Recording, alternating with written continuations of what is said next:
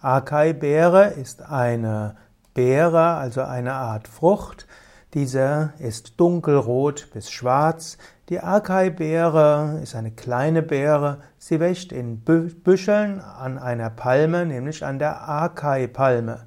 Die Acai-Palme wird auf Lateinisch genannt Euterpe, E-U-T-E-R-P-E, e, Oleracea.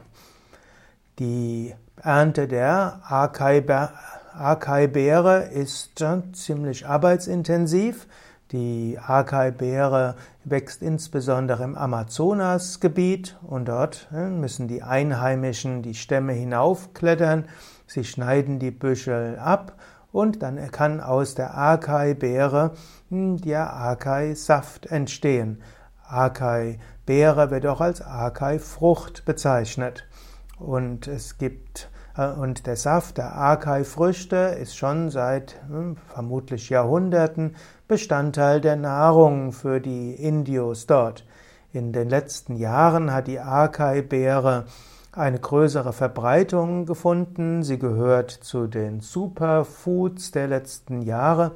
Acai-Frucht bzw. auch Acai-Saft gilt als Kraftgetränk für Sportler und so ist der Acai-Markt für Brasilien zu einem wichtigen Exportprodukt geworden. Acai-Beere wird bis heute hauptsächlich von Kleinbauern angebaut. Acai-Beere ist ein wertvoller Schatz des Amazonasgebietes. Die Acai-Beere hat insbesondere einen hohen Gehalt an Antioxidantien. Ob sie einem schmeckt oder nicht, das kann man sehr unterschiedlich sehen. Es ist sicherlich wert, sie auszuprobieren und ab und zu mal zu nutzen. Allgemein ist es ja durchaus gut, ab und also ein breites Nahrungsmittelangebot zu nehmen, nicht zu viel verschiedene Lebensmittel in einem Essen, aber durchaus unterschiedliche Nahrungsmittel. Das hilft zum einen Unverträglichkeiten aufzubauen gegen ein Nahrungsmittel und es hilft auch, dass man die verschiedensten Nährstoffe hat, die man braucht.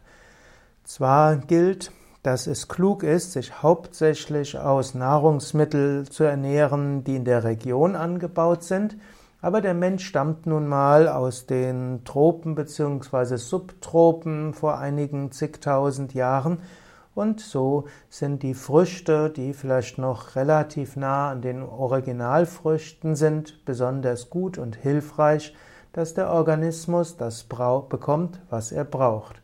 Also mein Tipp ist insgesamt, dass man tatsächlich hauptsächlich in der Quantität sich von dem ernähren soll, was in der Region angebaut wird, aber ab und zu mal etwas Exotisches zu sich zu nehmen, ist hilfreich und gut.